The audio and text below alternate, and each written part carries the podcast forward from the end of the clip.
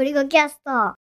こんにちは、ゴリゴキャストです。今日はトレロを使ってゴールデンウィークの予定を立てるっていうことをやってみたので、その話をします。毎年ゴールデンウィークは、まあ外に出かけても、どこ行っても人が多いし、もう諦めて、家のことをいろいろやろうっていうのを、まあここ何年か続けてきている。まあ一つは、ゴールデンウィークを過ぎてしまうと、もう暑すぎて家の中の片付けとか掃除ができなくなってしまうんだよね。で、冬は冬で寒すぎてやれなくって、こう、まあ、子供も一緒にいて、お仕事に専念することもできず、旅行も混んでいるからできず、やりたくなく、今年はまあいろいろ旅行も無理そうで、というので毎年、その家の片付け系のこと、特に我が家の場合、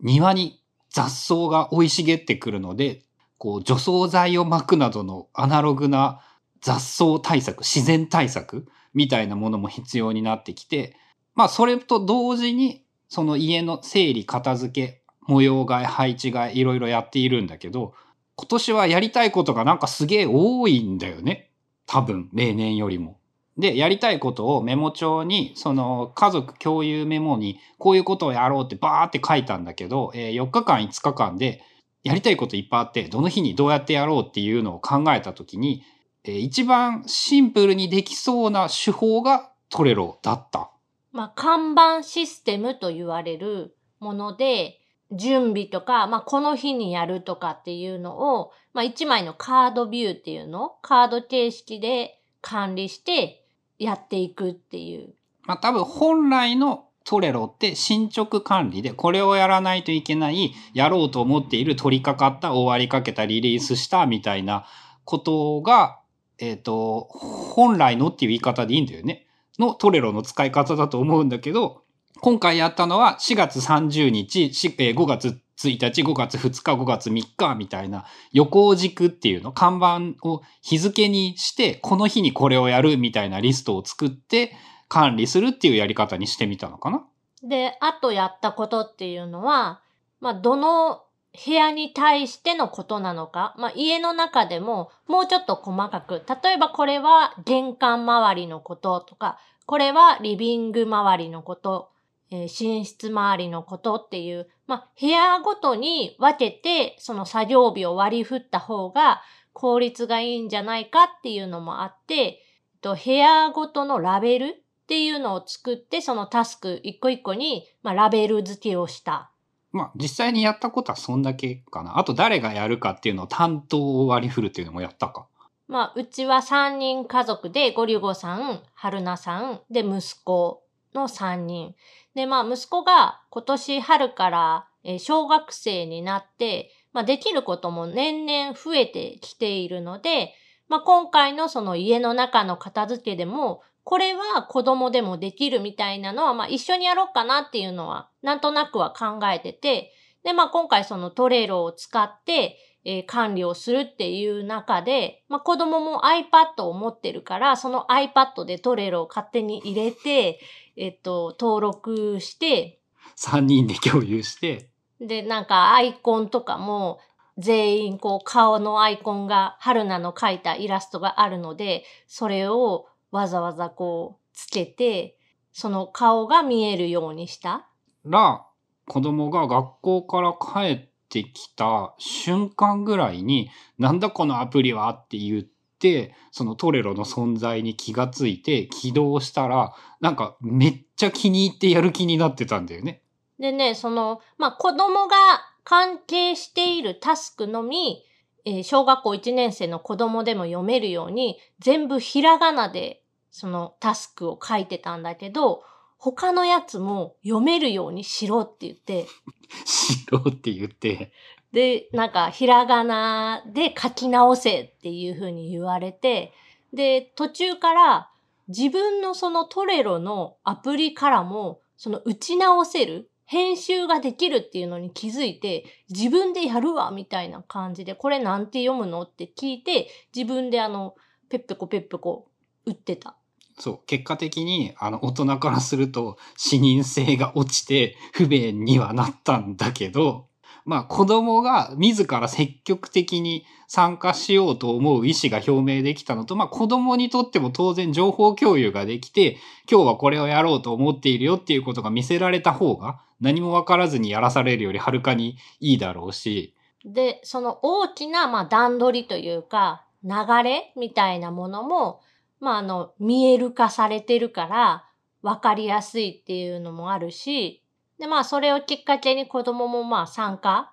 してる感が出ればいいかなっていう。まあ、そんな程度なのかな、話すことって。やっぱメモ帳の段階ではすげえわかりにくかったんだよね。この日にこれをやろうって。仮に、こう、4月30日っていう見出しをつけて、その後にやることを書いたとしても、やっぱり、その、ただ、リニアにテキストで並ぶだけではわかりづらくって、そこが看板っぽい見え方にするだけですごいわかりやすくなって、まあ、アプリが増えれば増えるほど管理の手間が増えるとか、そういうめんどくささがあるので、こう、どこをどう間を取るかっていうのは難しいところだけど。まあ、その旅行の計画を立てるときとか、あの、この今、アプリ上でやっていることに、まあ似たことを大きなノートと付箋で昔はやってて。そっか、旅行の計画も便利だね。この日にこれをやりたいとか、行く前にこれをやっとかないといけないとか。その、どの日に行ってもいいんだけど、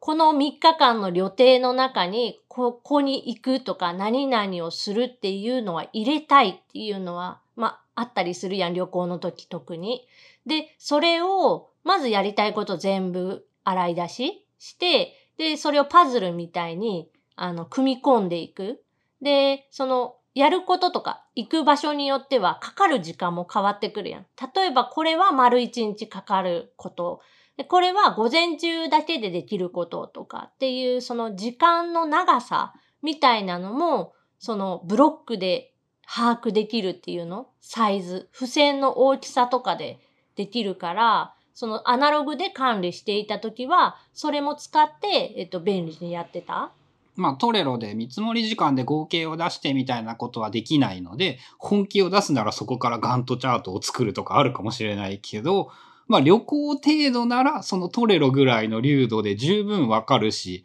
便利になるね。確かに言われたら、旅行が特に長くなればなるほどメリットでかくなるかな。まあ最初はね、カレンダーアプリを使ってやることをなんかこう、イベントとして登録してやればいいんじゃないみたいな風に言ってたんだけど、まああの、割り振りこれは誰々担当とか、で、春菜と子供がやることと、ゴリュゴさんがやることっていうのだったら、同時に並行してできるわけやん。同じ時間帯に。まあそういうことも考えると、なんかあんまりカレンダーでこう管理するとかは向いてないのかなっていう話をしながら、あ、じゃあなんかトレロでやってみるっていう。カレンダーは多分あれだよね。やっぱ最終決定をした上で、というかやっぱあの、時間を割り当てることに苦労しないこうことならカレンダーに入れてしまった方が楽なんだよね。でも多分その計画を立てる段階でめんどくさそうなものというのはカレンダーは、やっぱカレンダーでは操作性が悪すぎるっていうのか、なんか考えないといけないことが逆に多いからなのかな、カレンダー。何時から何時にやるみたいなことだったりとか。っていうので、このトレロの横、横スケジュール管理っていう言い方でいいんか。っていうのは、なんかちょっとイベントごとなんかをやるときには便利なことなんじゃないかなと思いました。まあ、トレロの機能としてサブタスクみたいなものもあるので、まあ、一個の、例えばなんか玄関の壁を塗るみたいな中に、まずはその片付けをする、えっと、壁をきれいに拭く、で、養生テープを貼る、えー、塗る、みたいな、そういう、まあ、細かくしたものも登録ができるし、まあ、結構便利なんじゃないかなっていう。ちょっと前にね、全公開されるってなんかいじめられていたけど、ちゃんとあれは便利なものだと思うからね。あれトレロやって。そう、トレロ。全然トレロは悪くないのに悪くされて世の中で使えなくなるかもしれないっていう。まあ、ボードの公開権限、公開設定っていうのが、デフはまあ、あの、非公開になってるはずなんだけど、そこを公開にすると、まあ、みんなが見れる状態とか、あの、URL を知ってる人がアクセスできる状態になっちゃうみたいな、それ注意してねっていう。なんかやってしまった人がいたんじゃなかったっけ、で、でもそれはもうさすがに自業自得ですよっていうぐらいの警告にはちゃんとなってるんだよね。うん、まあ、そのトレロ側としては、まあ、デフォはさ、その、うん非公開ね公開になってるし、何もね、その、勝手に公開されるみたいなこともないし、まあ、人為的なミスがあれは原因なんだけど、まあ、その、トレロはいいサービスだと思うからちゃんと残ってほしいしね。ああいうダメージで、まあ、あの、日本のあの程度ではダメージにはなんないのかもしれないけど、ネガティブなイメージを持たれたらなんか、もったいないと思うからね。まあ、そういう意味でもなんか良いんじゃないかなって。なんか、ね、そのやっぱ、看板システムの管理だと思っていたら自分の場合大げさすぎていらないな、だったんだけど、まあ、このぐらいのシンプルな使い方というか、正しくない日付システムも結構良いね。うん、まあ、ちょっとその、一般的な使い方とは違うかもしれないけど、まあ、こういう使い方もあってもいいんじゃない？っていう感じで。トレロの使い方のお話でした。